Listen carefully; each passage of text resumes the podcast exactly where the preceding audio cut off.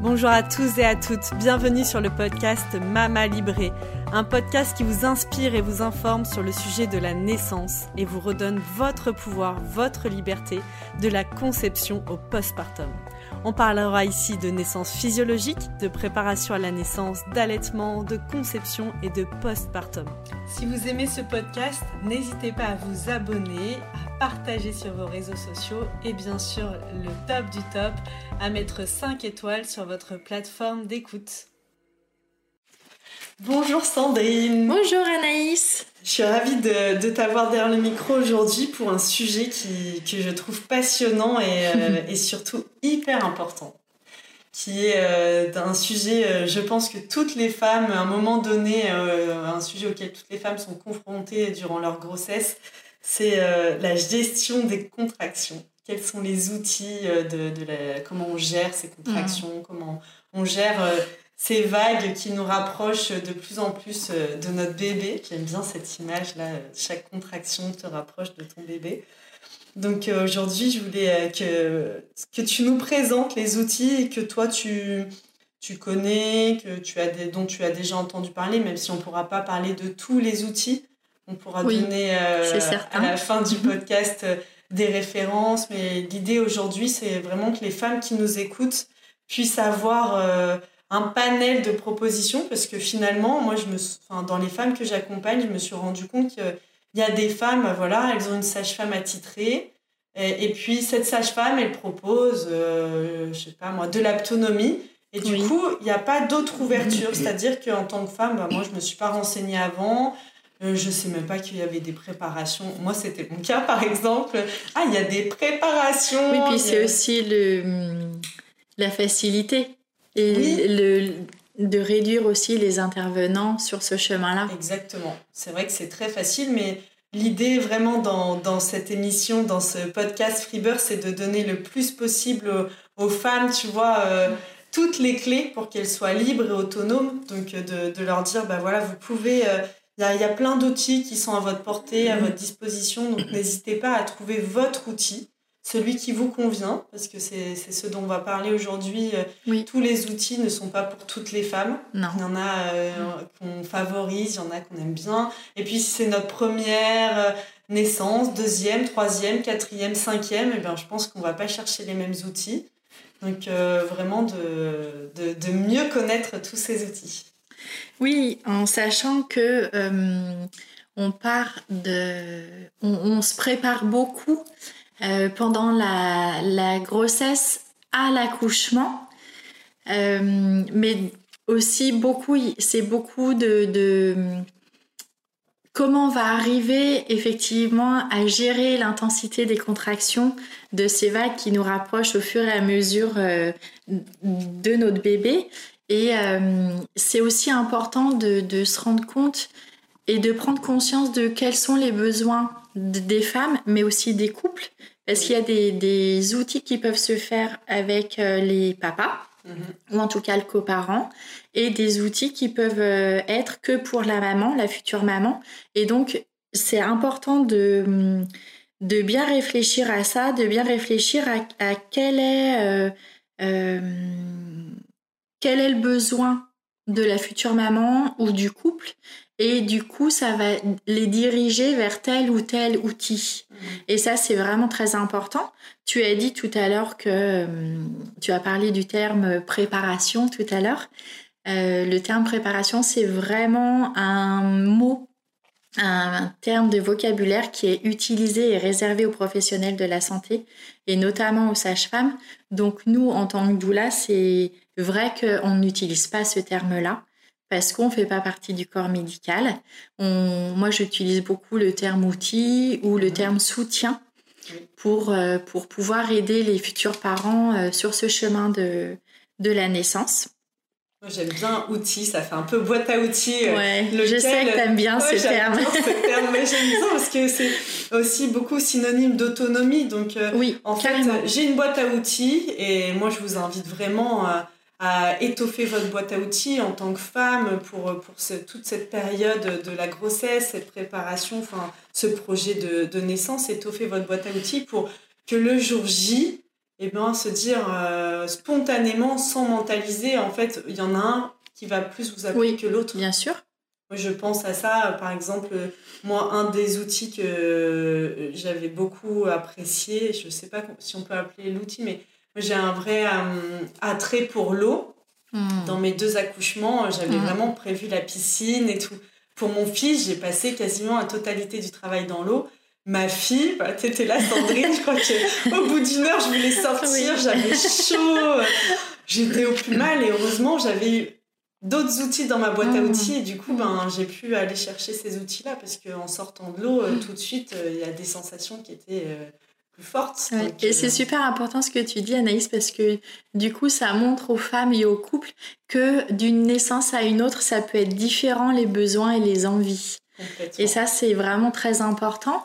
Et puis, euh, alors, euh, en préambule, on pourrait dire que est-ce qu'on a besoin de se préparer et d'avoir des outils dans notre euh, boîte à outils?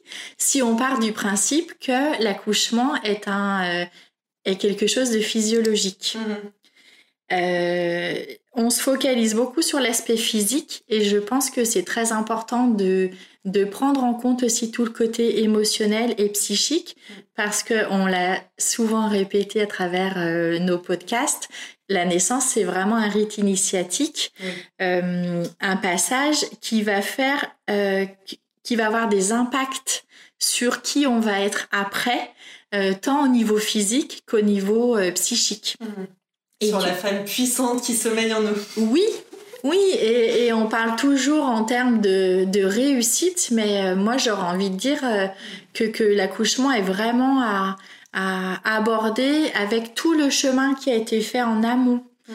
Et pas en termes de réussite ou d'échec. C'est vraiment revisiter tout le voyage que vous avez fait jusqu'à cette naissance et quel que soit cette naissance, c'est ce qui était juste à ce moment-là. Mhm. Ça peut paraître des fois un peu rude d'entendre ça, mais euh, ça, c'est quand on comprend pas pourquoi on a vécu des, choses qui sont très difficiles. Mais après, si on travaille dessus, si on prend ce temps-là, c'est important parce que c'est vraiment un passage initiatique. Mhm. C'est intéressant parce que dans ce que tu dis là, nous, on a pour objectif de bah voilà, de, de, notifier, de, de, présenter les outils pour gérer les contractions, mais je te rejoins vraiment sur euh, cette partie. Donc euh, voilà, le terme préparation est, on va dire, euh, destiné aux sages-femmes, tu, mm. comme tu le mentionnais. Mais cette partie de, de, préparation pour soi aussi, dans ce parcours, moi j'ai beaucoup lu parce que, comme tu le sais, je m'intéresse beaucoup au transgénérationnel, mm. à, ces mémoires aussi qui nous sont mm. transmises de génération en génération. Et il y a beaucoup de choses qui se rejouent au moment de, de la naissance. Complètement. On peut aussi revivre des moments de notre propre naissance mm. ou des, des choses qui se sont passées dans notre famille, euh, auprès de nos grands-mères, arrière-grand-mères, dans nos, pour nos ancêtres, mm. euh, à ce moment-là de la naissance qui peuvent se rejouer. Il y a aussi beaucoup de choses. Alors ça, c'est une thématique qui, euh, qui est hyper intéressante et que moi j'ai découverte euh, en lisant toujours sur le psycho, enfin voilà, la psychogénéalogie, que euh, le taux d'incidence sur les sur l'accouchement des femmes est très important, très marquant quand les femmes ont subi par exemple des violences sexuelles. Mmh. Mmh. Et ça c'est un sujet très intéressant parce qu'il y a, on est, il y a beaucoup de, de femmes qui sont touchés par ça. Mm. Et je vous invite, mesdames, à, aller travailler, si c'est le cas pour vous, vraiment, mm. vraiment, aller euh, toucher. Euh, bah, voilà, est-ce que c'est vraiment quelque chose avec euh, vous avez pu mettre au clair, dont vous avez pu guérir en partie? Parce que le jour de la naissance, c'est un moment de grande intimité, de grande ouverture au monde. Et à ce moment-là, peut vraiment se rejouer ce, cette, voilà, ces problématiques de liées aux attouchements et mm. euh, ses peurs, euh, tout ça.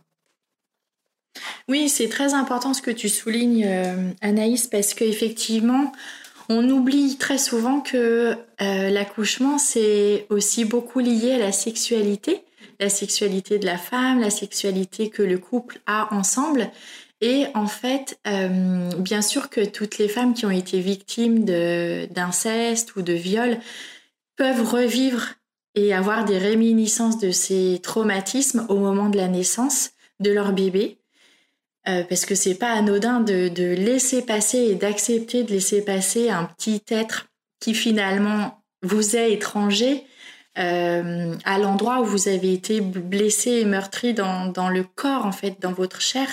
Et euh, beaucoup hésitent et ont peur de travailler ça pendant la grossesse, mais c'est vraiment très, très important de pouvoir le faire. Mhm. Et le faire permettra effectivement de libérer beaucoup de, de, de charges émotionnelles, de, charge émotionnelles, de, de traumatisme et d'avancer vraiment à se libérer de ça, c'est vraiment très très important. C'est euh, parce que pendant la naissance, on, fait vraiment euh, appel à notre instinct et à notre partie euh, instinctive. Et, et du coup, ça facilitera grandement le travail si vous avez déjà travaillé en amont ce côté-là qui a été traumatique mmh. pour vous. Oui, donc je sais qu'il y a des, des sages-femmes, certaines sages-femmes font ce genre de, d'accompagnement mm. aussi au niveau, euh, oui, au niveau des, traumatismes divers et variés qui mm. peuvent se faire vraiment euh, pendant euh, la grossesse. Et je trouve que c'est même une priorité. Et quel meilleur moment en fait dans la vie, cette, ce moment qui est un peu en parenthèse, que d'aller guérir aussi ses propres blessures. Plus on va guérir, moins on va transmettre aussi à ce petit bébé qui arrive et il sera, il aura toujours ça de moins à porter. Donc c'est vraiment très important. Et, du coup, euh, on parle de processus physiologique et peut-être que le besoin de se préparer et d'avoir des outils dans notre boîte à outils vient aussi du fait de la surmédicalisation qui est apparue dans les années 50, euh, qui mettent beaucoup de pression au couple en termes de réussite mmh. et du coup euh, ils ressentent le besoin de d'être vraiment prêt, de sentir armé. Ça, c'est très, très important. Et en même temps, j'aurais envie de dire que quand on est trop prêt et quand on sait trop de choses, on laisse pas notre partie instinctive mmh. euh, ressurgir. Et je pense que euh, la naissance, c'est vraiment une étape dans notre vie où on se sent entre deux mondes qui sont la vie et la mort. On est vraiment tout le temps sur un fil et euh, je pense que c'est chouette et important de vraiment accepter de plonger hmm. dans cette peur-là et de plonger dans, de faire le saut euh, proche de la mort finalement pour accepter de pouvoir laisser notre enfant naître. Hmm. Oui, de complètement se laisser, euh, oui, comment dire, traverser et puis euh, oui, laisser notre corps aussi. Mais c'est pour ça que dans les outils dont on va parler, il y a aussi beaucoup d'outils qui aident à lâcher notre mental parce que je trouve que pour redonner place à cette partie instinctive qu'on a beaucoup perdu, effacé, atténué euh, de ces dernières années, ça demande aussi de mettre notre mental en off. Bien sûr. C'est le, principal euh, dans la naissance, en fait. si tu mets pas ton mental off, c'est très compliqué de, de, laisser son corps s'ouvrir. Mais laisser son corps s'ouvrir, ça peut être vraiment très difficile et très effrayant parce qu'on ne sait pas ce mm. qu'il y a derrière. Et comme euh, comme pour tout, si on ne sait pas ce qu'il y a derrière, ben on peut avoir certaines retenues. de l'appréhension. De l'appréhension. Et, en fait, tous ces outils-là vont être pour se préparer. Euh, ça va être des outils pour se sentir rassuré, pour pouvoir s'appuyer à des moments où peut-être pendant la naissance, euh, ce sera difficile pour les femmes et aussi pour les, pour les futurs euh, papas ou coparents. Mm alors dis-nous tout, qu'est-ce que tu as dans ta boîte à outils? Alors dans ma boîte à outils, j'ai tout d'abord la sophrologie.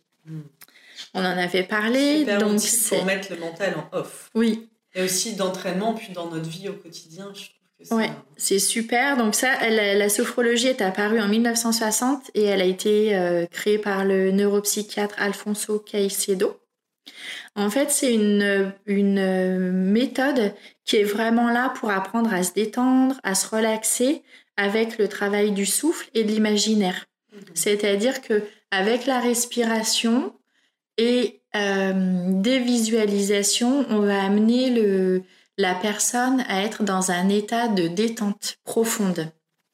Je souris parce que je me souviens d'une visualisation que j'avais gardée de la sophrologie où cette image de chaque contra à chaque contraction quand je souffle, avec mon souffle, je viens balayer tous les nuages au-dessus de ma tête et je me souviens de me redire de souffler un peu euh, mm. tout autour de moi.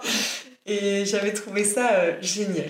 et ça, c'est super parce que si tu souffles avec ta bouche, elle va être vraiment détendue. Et on sait qu'il euh, y a un lien entre la bouche et les sphincters et l'utérus. Et plus ta bouche va être détendue, plus ton utérus va l'être et va pouvoir s'ouvrir. Mm-hmm plus facilement. Donc c'est vraiment, la sophrologie, c'est vraiment euh, euh, un outil qui aide à diminuer l'anxiété, à avoir une meilleure gestion de la douleur, parce qu'à travers la prise de conscience que les femmes ont de leur corps et de leur bébé, c'est très important. Et c'est vraiment, euh, on aborde vraiment la naissance de façon positive. Mmh.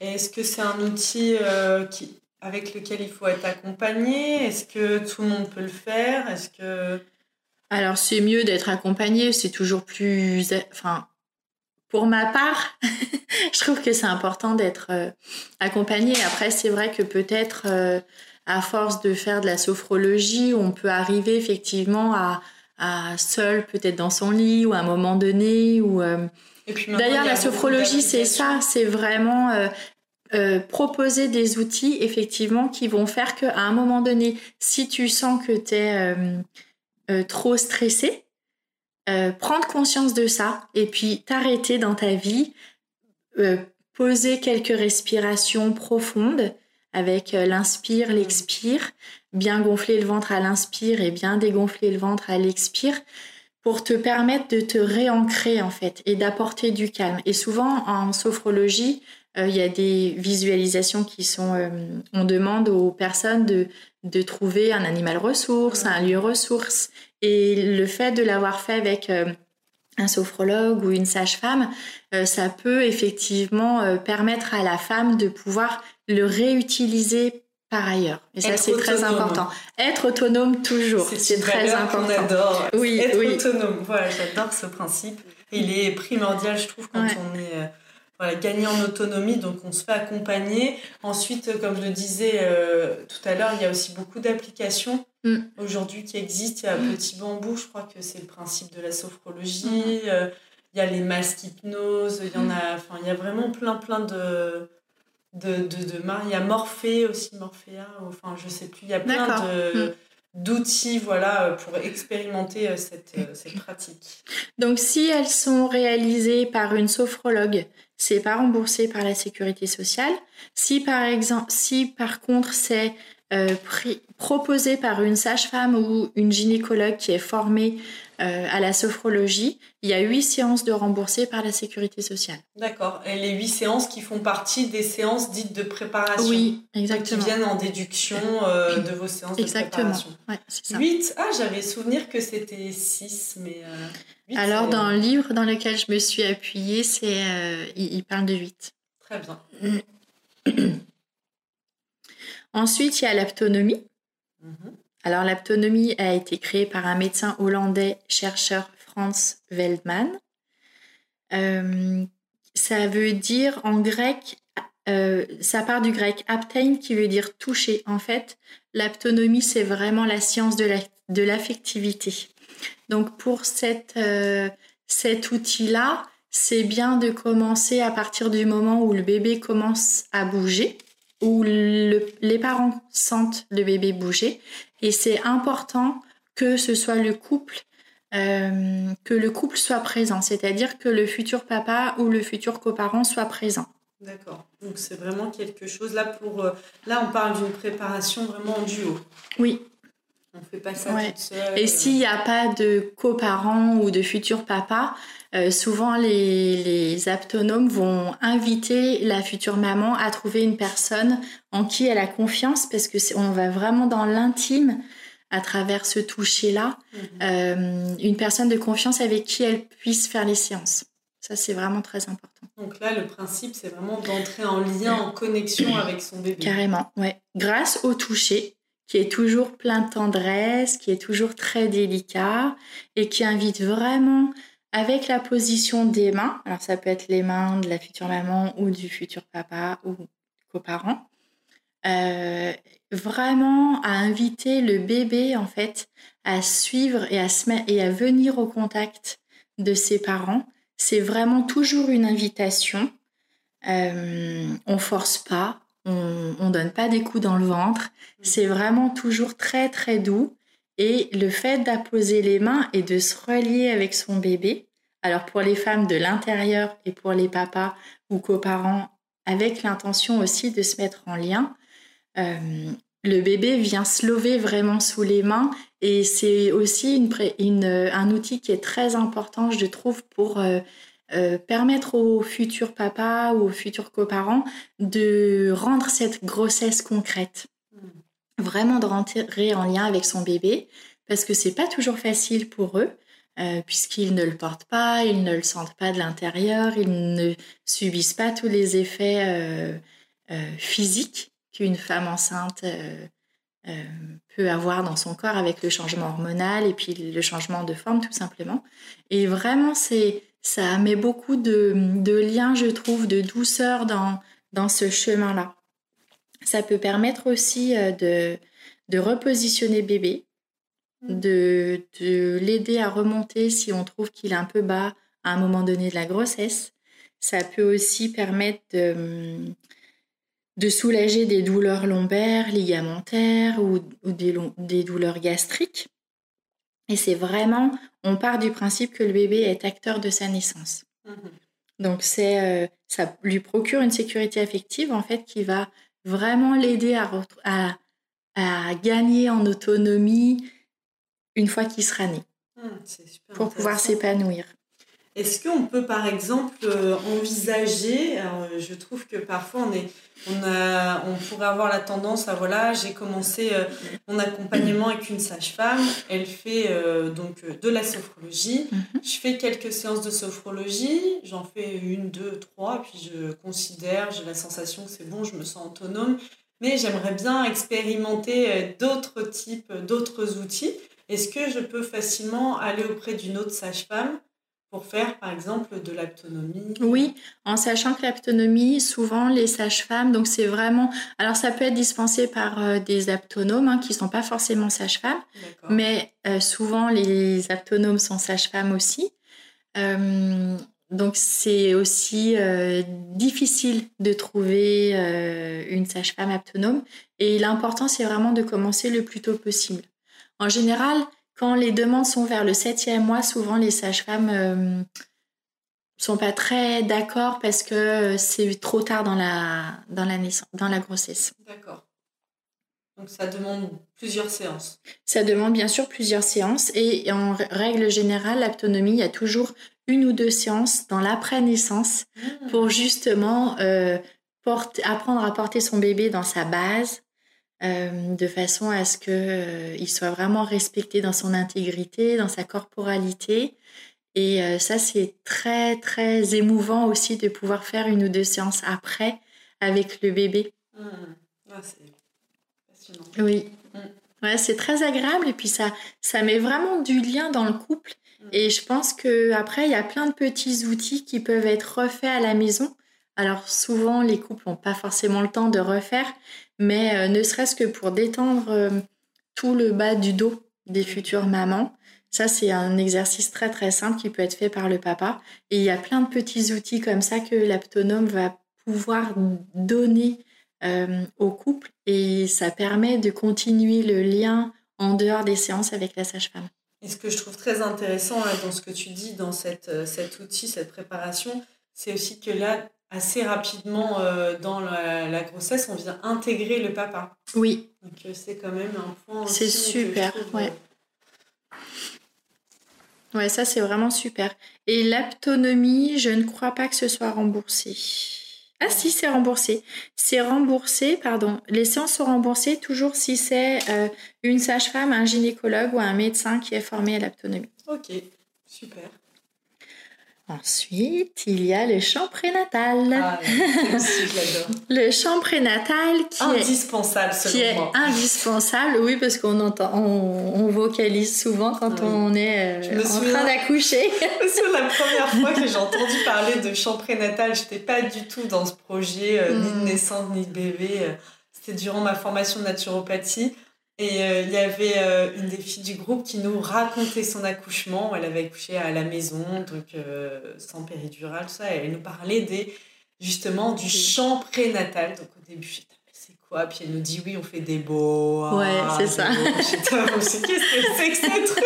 Ça me semblait complètement d'un autre monde. Et surtout, j'avais pas du tout la notion de. Mais en fait, ça sert à quoi? Oui. Ouais, J'étais pas du tout. J'ai bien compris après. Moi, j'ai expérimenté, j'ai compris que c'était très utile ben, finalement. Tu sais, mais même quand t'es pas enceinte, en fait, moi j'ai fait du chant gospel pendant trois ans. Euh, c'était vraiment quelque chose qui faisait pétiller toutes mes cellules. Enfin, je le sentais vraiment de l'intérieur. J'ai jamais fait du chant prénatal euh, pour mes grossesses et mes accouchements, mais euh, je l'ai expérimenté avec le chant gospel et et ça fait vraiment pétiller toutes les mm. cellules. En fait, il y a une vraie résonance et une vraie correspondance vibratoire entre les sons et notre corps. Bien sûr. Euh, ça, c'est certain. Donc, ça, peut être utilisé avec, euh, on peut le voir avec les bols, euh, les bols tibétains, on peut le voir avec les gongs, on peut le voir avec tous les instruments. Mais la puissance de la voix, en fait, c'est vraiment très important. Donc ça, c'est le chant prénatal est apparu en 1977 sous l'impulsion de Marie-Louise Aucher, qui est cantatrice en fait et qui a été influencée par le, le docteur Frédéric Leboyer. Et c'est ensuite euh, une sage-femme, Chantal Verdière, qui l'a proposé la première en maternité. Donc c'est vraiment euh, super intéressant. Donc souvent, il y a quatre temps dans une séance. Alors, on commence par des petits exercices physiques de mise en condition avec un travail au niveau du diaphragme. Oui, de la respiration. Voilà, c'est ça. Mais de toute façon, dans tous les outils, il y a la respiration. Ça, c'est, c'est vraiment un, quelque chose de, de, primordial pour accompagner euh, la naissance. Mhm. Ensuite, il y a une exploration vocale pour ressentir les mouvements de la respiration pour prendre conscience de chaque muscle qui travaille quand on est en train de chanter. Mhm. Donc, euh, on se rend compte que les aigus résonnent dans la partie supérieure du corps et va aider à la libération des tensions de la grossesse. Mhm. Et les graves résonnent plutôt dans la partie inférieure. Au niveau du bassin. Et elles agissent au niveau du col de l'utérus et du périnée. On le sent bien aussi. Bah oui, et puis quand on voit une femme qui accouche, on, au son qu'elle fait, on, peut vraiment euh, prendre conscience de là où elle en est dans l'avancée du travail. Mais c'est c'est c'est chouette à voir. Mm. Tu vois, c'est enfin tu l'as bien expérimenté. Et moi je l'expérimente en tant que doula et c'est vraiment toujours tellement puissant. Euh, je me souviens du coup pour euh, la ma deuxième mon deuxième accouchement de d'avoir dû être transférée parce que mm. le liquide amniotique était était teinté. Et euh, dans la voiture avec la sage-femme, la sage-femme m'a dit après, au vu des vocalises que tu faisais, je n'ai pas osé te demander de me retourner et te regarder parce que je savais que bah c'était proche en fait, que ça y est en fait, c'était que à tout moment tu pouvais accoucher. D'ailleurs, souvent je dis aux couples que, que j'accompagne en tant que doula que les sages-femmes à domicile sont très intuitives mm. et, et, et observent, mais observent avec leurs oreilles mm. en fait. Euh, elles sont pas là campées en face du couple qui accouche, euh, à être dans l'observation vraiment. Euh, et, parce que c'est très important que le couple ne se sente pas observé mm. pour pouvoir laisser aller à la fluidité et à la liberté de mouvement, de, de son et autres. Mais vraiment, elles écoutent, elles, elles observent avec leurs oreilles et effectivement, euh, pour en avoir accompagné quand même plusieurs en présence de sage-femme, hein, bien sûr. Euh, je, moi-même, je perçois vraiment ce basculement des fois dans le travail. Quand tout, ouais, quand tout bascule et quand ça se rapproche et, euh, et c'est vraiment chouette. Et en fait, les, les sons graves permettent vraiment la libération d'endorphines qui sont des hormones antidouleurs. Ensuite, il y a un troisième temps, c'est le temps des chansons avec un répertoire qui fait appel, euh, qui permet à mettre euh, de mettre des mots sur les émotions de la grossesse. Et puis, dans un quatrième temps, il y a un temps d'échange et de partage autour d'un thème. C'est vraiment un espace de parole libre où les femmes peuvent poser leurs questions. Euh, voilà, par rapport à la grossesse, par rapport. Souvent, on commence à partir du cinquième mois de. Non, alors, on peut commencer à tout moment, mais par contre, effectivement, à partir du cinquième mois de grossesse, le fœtus va vraiment réagir aux ondes sonores transmises par le liquide amniotique. Et après la naissance, il y a aussi quelques séances avec le bébé.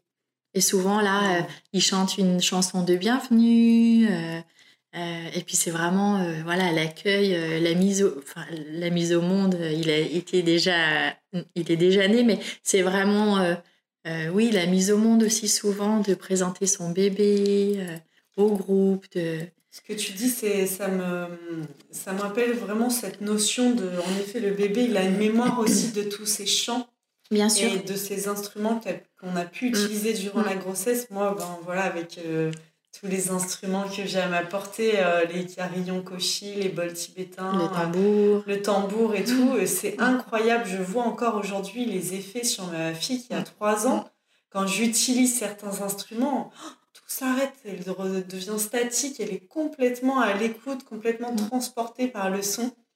C'est vraiment... Euh, il y a cette mémoire. Oui, oui, bien sûr. On voit ça aussi avec euh, les femmes qui portent euh, un bola. Mm. Tu sais, le bola, c'est un petit bijou avec une petite boule à l'extrémité. Et à l'intérieur de cette petite boule, il y a une petite cloche qui fait un petit son, mais très, très subtil. Mm.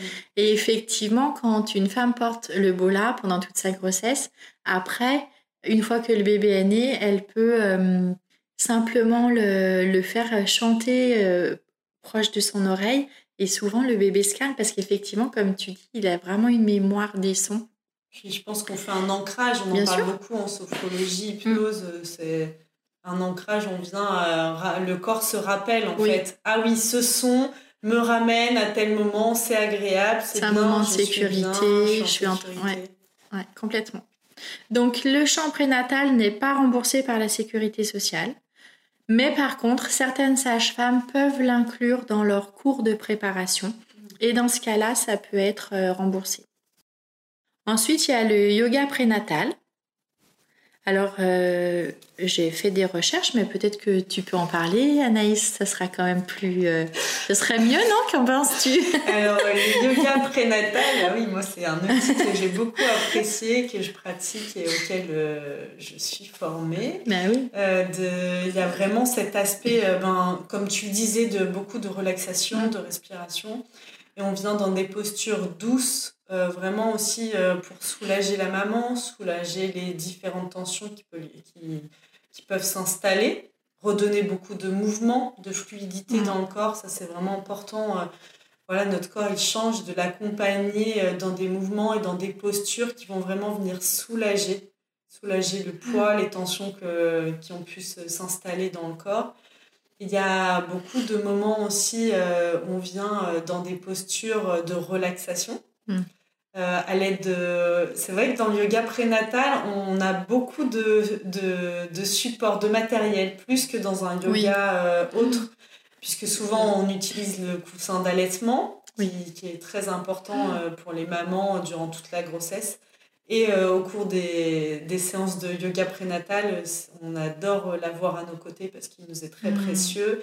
Il y a aussi le bolster qui est pour moi indispensable et que j'utilise encore. C'est quoi le bolster? Et eh ben, Le bolster, c'est, euh, ça ressemble à un gros boudin un peu en tissu sur lequel euh, on va pouvoir venir euh, s'asseoir, s'installer. Alors il est très confortable par ah exemple, on vient s'installer dessus, s'asseoir. Ça, ça, nous permet une assise quand on est enceinte confortable. Ça permet aussi de relever ses jambes. Oui. Quand on est allongé, ben, ça met beaucoup de tension au niveau des lombaires, d'avoir les jambes. Oui Allongé. Allongé. Donc là, on vient placer le, le bolster sous, les, genoux, et on est dans une mmh. posture. Euh, le coussin mmh, d'allaitement. Rien que d'en parler. Derrière la tête, derrière les épaules, le bolster sous les genoux, une mmh. bonne couverture. Et là, on est pour un Shavasana qui est la, posture de détente de fin de pratique. Euh, vraiment euh, très agréable. Donc, c'est vraiment dans le yoga prénatal ce côté d'une parenthèse. On mm. prend un temps pour la maman d'écoute, de bien sûr de connexion avec son bébé, de bah, tiens aujourd'hui comment je me sens, comment je me sens émotionnellement, comment je me sens dans mon corps, euh, quelle intention j'ai envie de poser pour cette pratique? Est-ce que c'est euh, de libérer certaines tensions? Est-ce que c'est euh, vraiment de me détendre? Est-ce que c'est d'être... bah voilà, j'ai d'autres enfants, j'ai envie d'être là un moment juste pour mon bébé et moi? Oui, puis ça, ça peut changer au fur et à mesure des séances. Complètement. Mm. Complètement. Donc il y a toute cette dimension. La particularité du yoga prénatal, c'est aussi dans le matériel qu'on utilise, on fait beaucoup, on utilise beaucoup le yoga sur chaise, puisque ah. parfois au sol, on est un peu moins confortable dans mm. certaines postures. Ça nous donne plus d'amplitude dans nos mouvements. Et, euh, et, on est vraiment dans une pratique très douce où il ne doit y avoir aucune tension. Mm. S'il devait y avoir des tensions, ben vraiment, c'est qu'on n'est pas dans la bonne posture, dans la bonne pratique. C'est vraiment pour euh, pour aider euh, l'énergie du corps à mieux circuler. Complètement. Vraiment, il y a, voilà, le, dans toutes les pratiques de yoga, on parle du principe de la vie, c'est l'énergie vitale. Ouais. Énergie mm. vitale. Donc là, euh, surtout mm. pendant cette période de la grossesse, de remettre du mouvement, remettre de la fluidité dans le corps. Mm. C'est très important. Et puis la fluidité du corps, mais aussi la mobilité du corps. Complètement. J'imagine mobilité, on peut même venir dans certaines postures euh, mmh. d'équilibre, de retester son équilibre en fait dans ce moment de déséquilibre de en fait mon corps il est complètement euh, il, y a, y, a, ce gros ventre mmh. euh, il y a, donc comment je viens retrouver l'équilibre dans ce corps mmh. Ah super. Et est-ce que tu pourrais envisager de le proposer sur des gros ballons plutôt que sur des chaises? Oui, oui, on peut tout à fait envisager ça. C'est plus que c'est quelque chose qu'on a parfois moins à disposition chez soi. Donc euh, en yoga euh, prénatal, euh, bien sûr, l'idéal c'est de pratiquer dans un cours. Mais aujourd'hui, il y a beaucoup de cours qui sont proposés aussi sur Internet, mm. sur différentes plateformes. Et, et toutes les femmes n'ont pas forcément un ballon à disposition, alors qu'une chaise, on en a plus facilement mm. une. Aussi, euh, Après, je parlais, je pensais au ballon parce qu'effectivement, sur la chaise, la chaise a une assise qui est rigide mm. et qui peut être, qui peut rendre euh, justement le, les tensions déjà existantes un peu plus douloureuses, alors qu'effectivement, sur le ballon, euh, comme c'est mou en dessous, mm. ça atteint pas ni le périnée, ni le coccyx, ni. C'est sûr que dans l'idée. Après, le ballon de grossesse, euh, ça coûte pas très cher et ça peut être un outil. Euh, ça peut être, c'est un super outil. C'est un super outil. Euh, hein. Dans les outils de la naissance, enfin, moi je sais que le ballon, le jour J, c'est, il m'a, il m'a été indispensable. Oui. Après, voilà, c'est tout le monde ne l'a pas, et, mais en effet, ça, sur ballon, c'est juste mm. magique. D'accord. Est-ce que c'est remboursé par la sécurité sociale? Eh ben, S'il y a des sages-femmes qui le pratiquent, je suppose qu'on peut intégrer ça en effet dans, les, euh, dans, les, euh, dans la, la, partie préparation. Ça peut être quelques séances. Donc, bah, 8 aussi. Donc, mm. euh, si on a accès à ça. mais sinon, bien sûr, c'est pratiqué par une professeure de yoga ou on rentre dans des cours. dans des cours plutôt à payer en dehors de, de la sécurité sociale. Merci. Le rôle est inversé. Euh, alors ensuite, il y a la piscine ou ah préparation aquatique. Alors, euh, moi, je me rappelle, pour mes enfants, je l'avais fait. Non, je ne l'ai pas fait pour tous mes enfants, mais j'ai dû le faire pour euh, peut-être l'aîné. Et je me rappelle que c'était vraiment quelque chose de très relaxant, où effectivement, dans l'eau, on sent plus le poids du corps et le poids du ventre qui peut être parfois très, euh, très lourd à porter. Euh, c'est peut-être un des outils les plus relaxants et les plus ludiques qui est animé par une sage-femme et un maître nageur. Et dans ces séances-là, on travaille beaucoup le souffle avec des petits exercices d'apnée. Euh, il y a des exercices d'échauffement, de relaxation, d'entraînement musculaire. C'est vraiment très ludique et euh, c'est aussi, euh, mais comme les autres outils, alors sauf l'autonomie, mais dans la sophrologie et dans le champ prénatal, c'est aussi le yoga prénatal, c'est aussi un moyen de rencontrer des futurs parents. Mmh. Et souvent, il y a des liens qui se créent euh, à ces moments-là. et qui perdure. Et c'est vraiment chouette aussi parce que c'est vrai que on entend beaucoup parler euh, de l'isolement que les femmes ont, que les couples ont pendant leur grossesse. Mhm. Et là, c'est tous ces outils qu'on vient de proposer. C'est vraiment aussi un lieu de rencontre euh, qui est à, vraiment à considérer. Mhm. Et puis, il y a ensuite euh, souvent un temps d'échange, de questions. Moi, je me rappelle que je barbotais dans l'eau et que euh, la sage-femme nous demandait si on avait des questions. Mm. Euh, et puis on abordait certains thèmes aussi avec elle par ce biais-là. Et c'était vraiment euh, très... Ah, moi j'adorais y aller. J'ai un super souvenir de ça. Puis, Et puis on, vraiment... tout est fluide, tout est mouvant autour de nous, tout est très doux aussi. Tu vas en parler de douceur dans le yoga prénatal. Mm. Mais là aussi, c'est vraiment l'élément eau, c'est vraiment un élément vital puisque notre corps est constitué d'eau pour 80%, euh, quelque chose comme ça. Et du coup, euh, c'est aussi être en lien avec son bébé qui, lui, est aussi dans un liquide euh, amniotique. Et, du coup, je trouve que c'est vraiment très, très agréable. C'est intéressant. J'ai entendu parler d'une sage-femme. Là, le, je ne l'ai pas rencontrée encore et le nom m'échappe. Elle est à Lyon. Elle propose des préparations aquatiques mmh. en couple elle utilise, alors bon, c'est pour ça que ça m'a vraiment interpellée, elle utilise euh, des instruments, donc euh, des bols oh, tibétains. Dans l'eau, elle met les femmes en flottaison euh, grâce à des supports.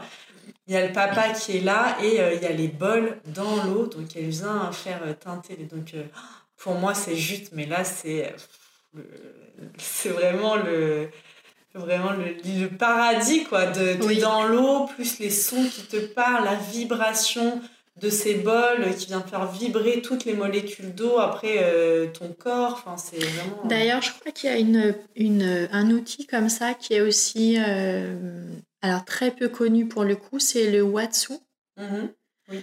qui est effectivement réalisé alors je ne sais pas si des sages-femmes sont formées au Watsu mais il y a, y a voilà, enfin, bien sûr qu'il faut trouver le praticien Watsu. Euh, et du coup, c'est euh, un soin individuel, je pense, qui est fait dans une piscine, on va dire, euh, pas la piscine municipale, vraiment dans style un cabinet qui aurait une piscine à l'intérieur ou voilà quelque, enfin voilà, un endroit comme ça très spécifique. Et c'est vraiment effectivement comment accompagner la femme euh, c'est vraiment un, outil qui est très, enfin je connais pas vraiment, mais le peu que j'en connaisse, c'est vraiment quelque chose qui est aussi très apaisant, très ressourçant, qui peut effectivement permettre de mettre des mots sur des blocages émotionnels. Euh, et ça, je pense que c'est aussi un outil qui peut être très intéressant à, à, essayer, à tester euh, lors de sa grossesse. Donc la préparation aquatique n'est pas euh, remboursée par la sécurité sociale, sauf si elle est proposée par une sage-femme qui travaille en maternité. Ah d'accord. Mais si c'est une sage-femme en cabinet, ça ne fonctionne pas alors Apparemment, euh, j'ai pas, j'ai pas, je sais pas. Ok. J'ai pas. Euh, à vérifier du oui, à vérifier. Ensuite, il y a l'hypnose prénatale. Hmm. Alors l'hypnose prénatale est apparue en 2003 en France par le biais de Lise Bartoli, qui est psychologue clinicienne et hypnothérapeute. Et c'est vraiment une méthode qui allie détente corporelle et apaisement psychique. C'est euh, vraiment comment travailler sur la confiance en soi pour puiser toutes les ressources en, soi le jour J.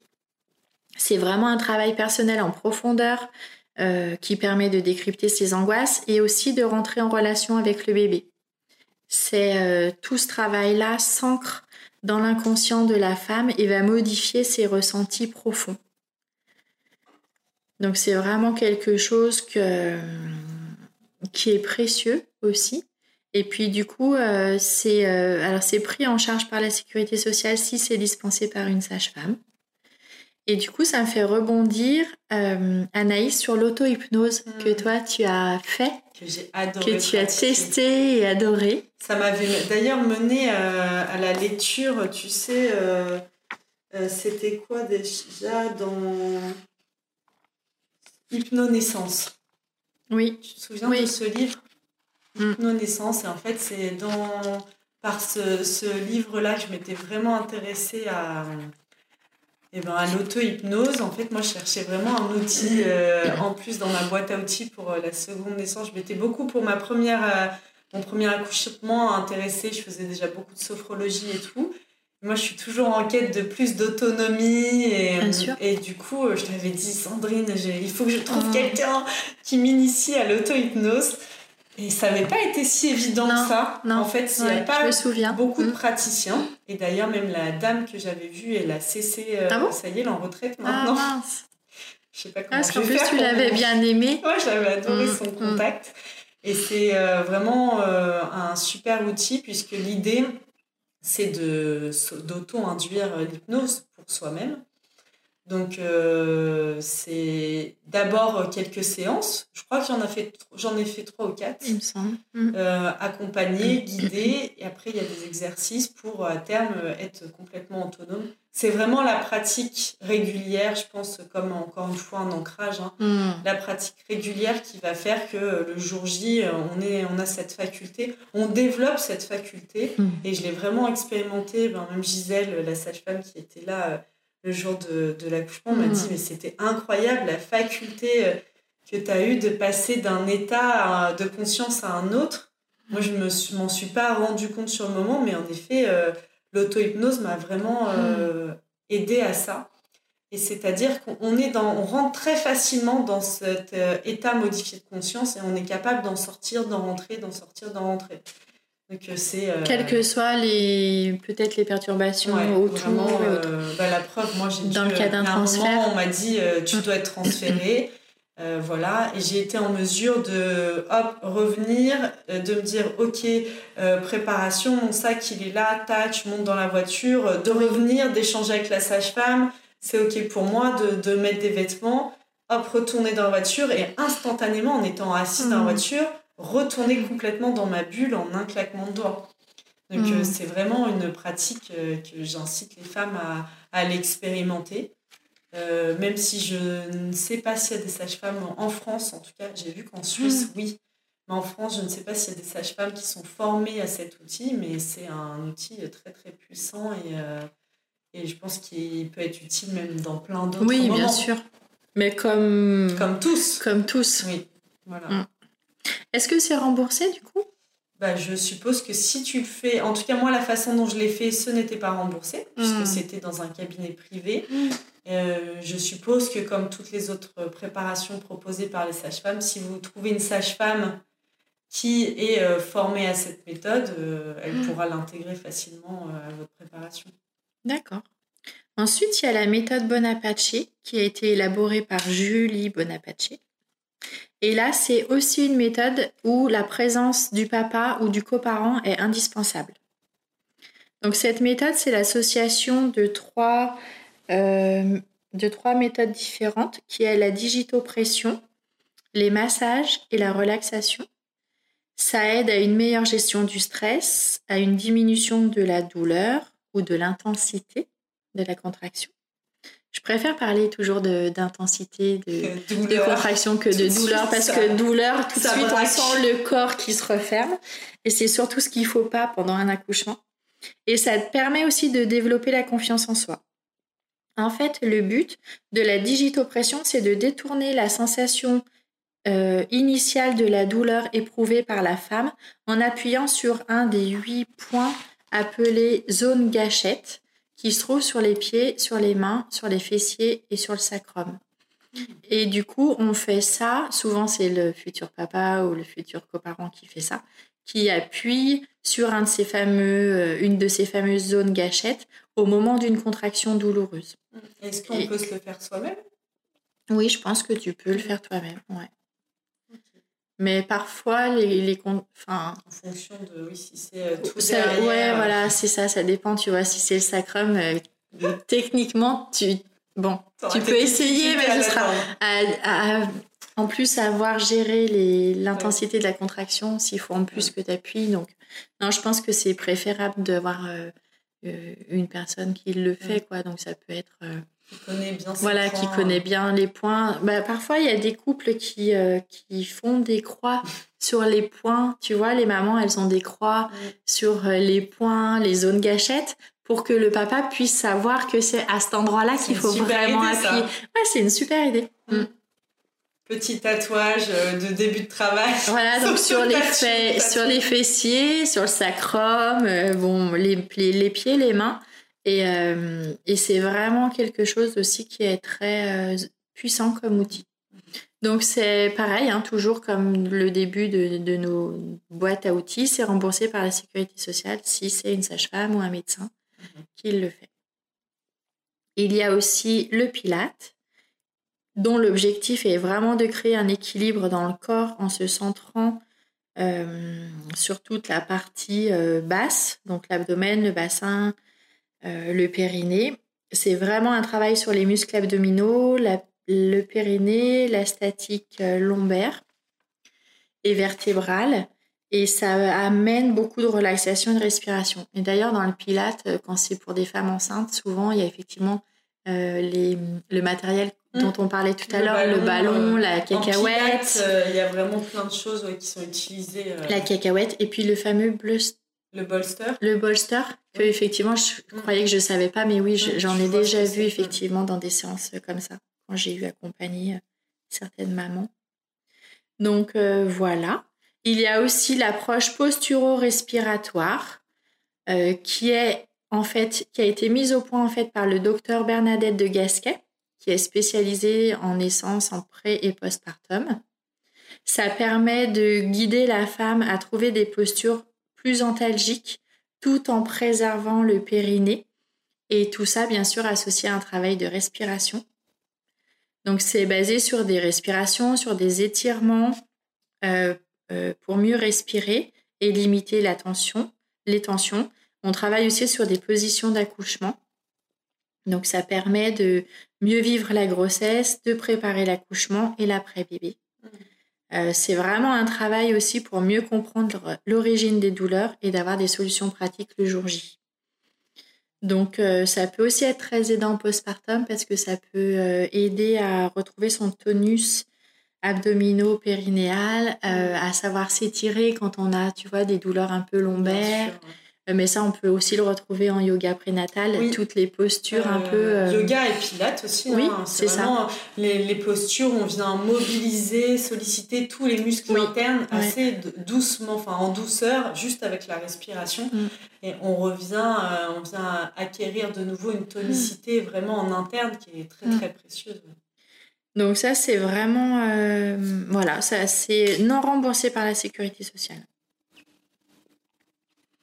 Ensuite, il y a des approches posturo-psychologiques, comme par exemple le Tony, qui est une pratique de conscience euh, corporelle qui a été mise au point par une danseuse rythmicienne allemande. Alors, je ne sais pas comment on dit, Gerda ou Gerda Alexander, dans les années 30. En fait, cette, euh, cette pratique vise la recherche du tonus juste entre autonomie, yoga et tai chi chuan. Mhm. Et c'est une démarche qui est vraiment basée sur l'apprentissage de la détente musculaire et la prise de conscience du ventre et du bassin.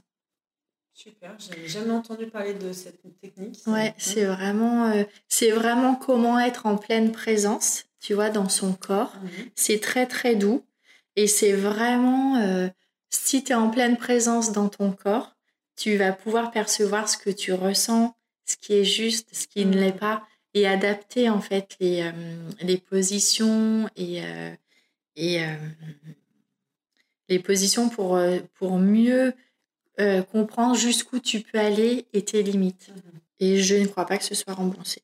Et puis après, il y a plein d'autres outils, mais qui sont plus de l'ordre des médecines naturelles. alors l'ostéopathie. Mmh Donc l'ostéopathie, c'est super important pour euh, bah déjà parce que ça permet de traiter l'ensemble du corps en temps normal, mm. mais pendant la grossesse, ça permet de, de soulager certaines douleurs lombaires, euh, les reflux gastriques, le sommeil. Enfin, c'est vraiment quelque chose de très important. Aussi, on, on propose des séances en fin de grossesse pour vraiment travailler sur la mobilité du bassin de façon à voir s'il y a des tensions au niveau du coccyx, du sacrum, du périnée, pour pouvoir libérer toutes ces tensions-là et favoriser l'ouverture euh, maximale du bassin. Ça aide aussi à surmonter l'émotivité de la grossesse et le stress de l'accouchement. Et par contre, ce n'est pas remboursé par la sécurité sociale, mais ça peut être pris en charge par certaines mutuelles. Donc ça, c'est vraiment à voir avec vous. Euh. Il y a l'ostéopathie et aussi dans la même lignée, il y a aussi le chiropracteur. Oui, c'est ça, le chiropracteur. Et puis les éthiopathes aussi, qui sont euh, dans cette euh, mouvance-là et dans cette vraie, ce vrai accompagnement du corps mm. pour vraiment libérer les tensions. C'est hyper important, libérer les tensions au niveau ligamentaire et tout pour que bah voilà, le, bassin il soit dans cette fluidité et dans, euh, dans sa possibilité la plus vaste d'ouverture, de, mobilité pour que le jour de la naissance, euh, ce soit fluide, qu'il n'y ait pas de blocage mécanique. Ouais. oui, euh, et puis, et puis ouais, c'est ça. C'est vraiment très important. Et, euh, et c'est pas forcément des. Il peut y avoir aussi des, des douleurs ou des blocages qui sont pas forcément conscients.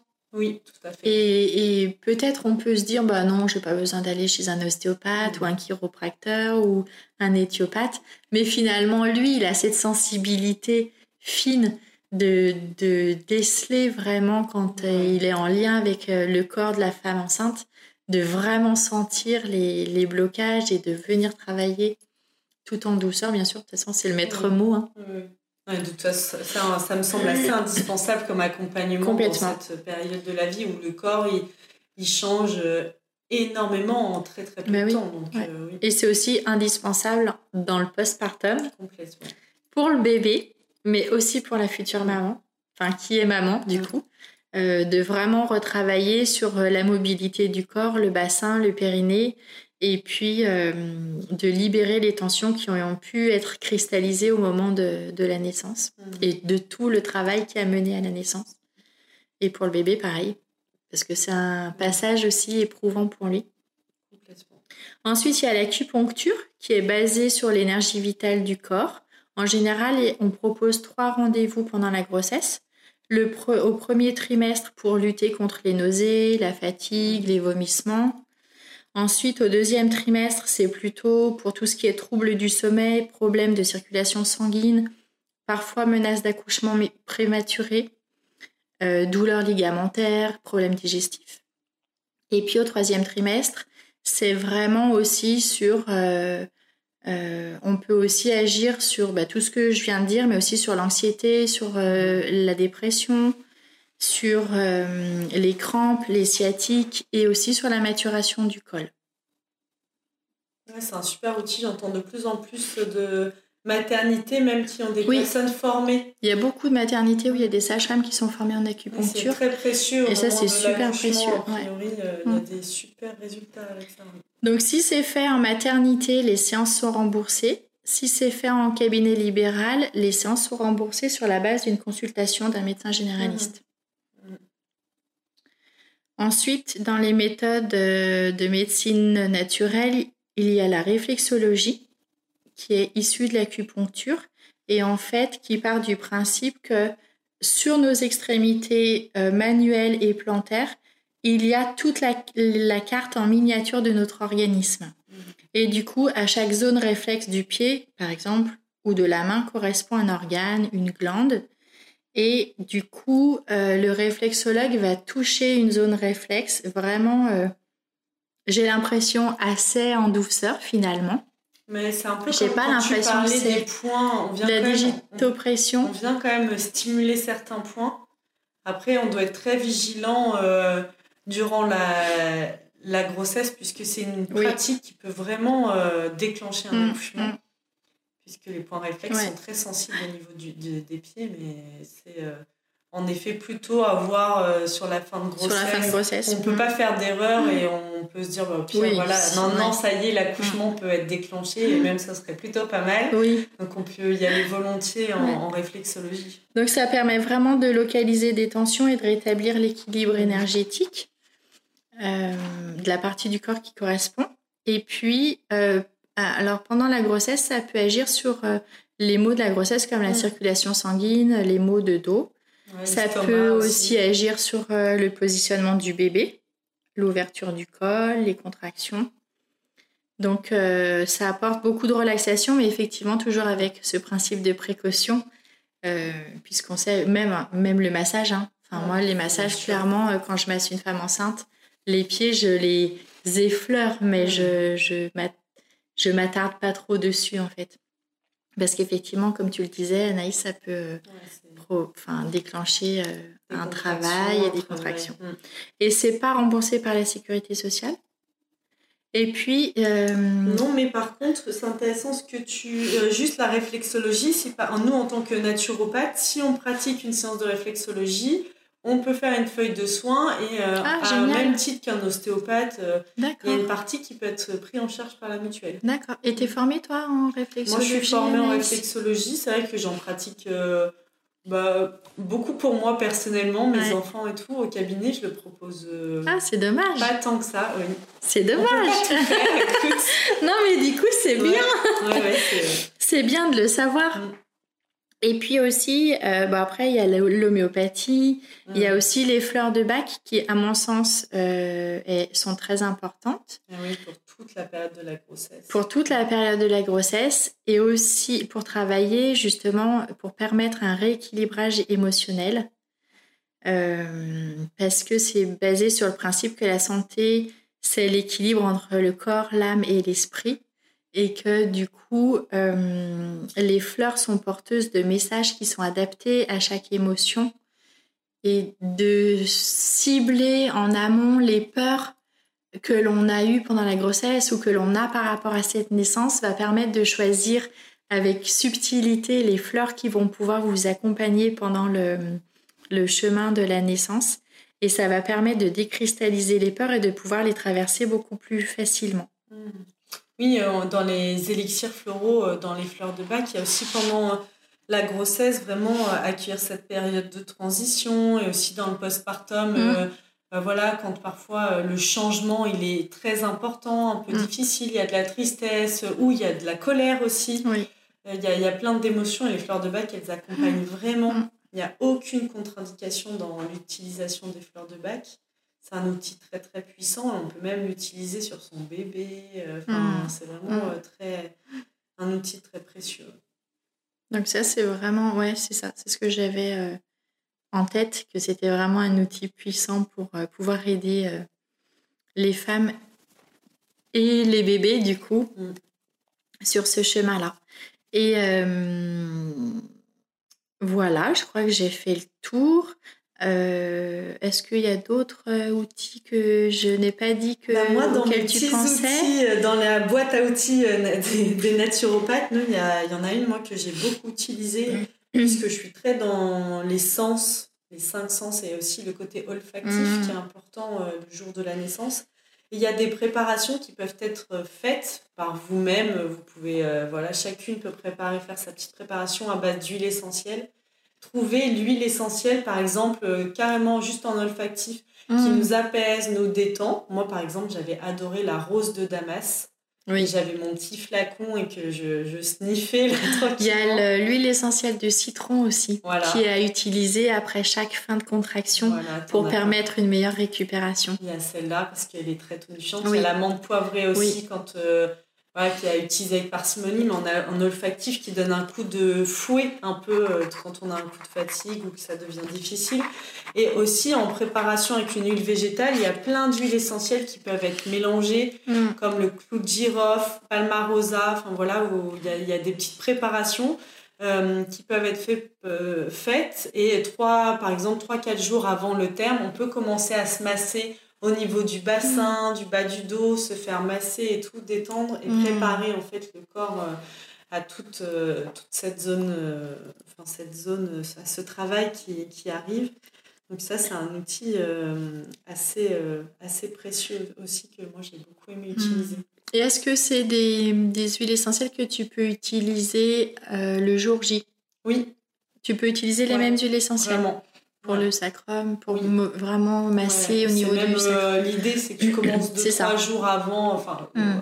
assez près du terme. Mm. Et après, le jour J, tu peux vraiment aller masser, ça vient soulager et stimuler. Tu parlais de l'homéopathie aussi. Oui. En homéopathie, il y a tout, beaucoup de préparations qui, qui, peuvent être prises Mm. en fonction de l'état, même si les contractions se ralentissent. Mm. Bah, moi, celle qui me semble indispensable, c'est l'arnica. Hein, vraiment, le, dernier le dernier mois, je trouve que l'arnica, c'est mm. tous les jours, mm. euh, ça, ça, prépare vraiment. Et dans l'après aussi, pour euh, vraiment. Ouais, c'est indispensable. Mais ça, je pense que ça fera l'objet d'un autre podcast parce que dans l'après, c'est énorme. Mm. La boîte à outils, elle, est, elle peut être assez conséquente en fonction des problèmes que vous pouvez rencontrer. En tout cas, j'espère qu'on vous aura appris euh, tout plein de choses. Euh, je te remercie Sandrine pour toutes ces précieuses informations. N'hésitez pas vous aussi à nous partager euh, ben voilà, ce que vous avez testé oui, ce serait chouette. comme outils, à nous dire si vous en découvrez d'autres. Bah, bien sûr. Parce que nous, on aime bien apprendre. Bah oui. On a envie On sait pas tout. On sait pas On accepte de ne pas tout savoir. Voilà, donc euh, n'hésitez pas à, à, nous rejoindre via la communauté, les réseaux sociaux, sur la plateforme et à, à nous partager voilà, vos bah, vos expériences, heureuses ou malheureuses, parce que parfois, euh, il y en a, en tout cas, moi, il y a des outils que j'ai testés, que j'ai moins appréciés que d'autres. c'est toujours euh, intéressant de savoir euh, pourquoi, comment, et c'est très, surtout, c'est très formateur pour les autres femmes. Oui, et puis vraiment, ça aide à, à, avoir confiance en soi, parce que c'est vraiment le, le c'est vraiment ça qui est important en fait, quel que soit l'outil mm. euh, utilisé par chacune, l'important c'est vraiment que vous puissiez puiser une confiance en vous, tout au creux de vous, pour euh, pouvoir cheminer le plus euh, facilement et en tout cas être dans l'accueil et l'acceptation de l'intensité de ces contractions qui vont faire, qui vont vraiment tout changer dans ce chemin. Mm. Super, merci beaucoup et je te dis à très bientôt. Merci beaucoup Anaïs, oui, à, très bientôt.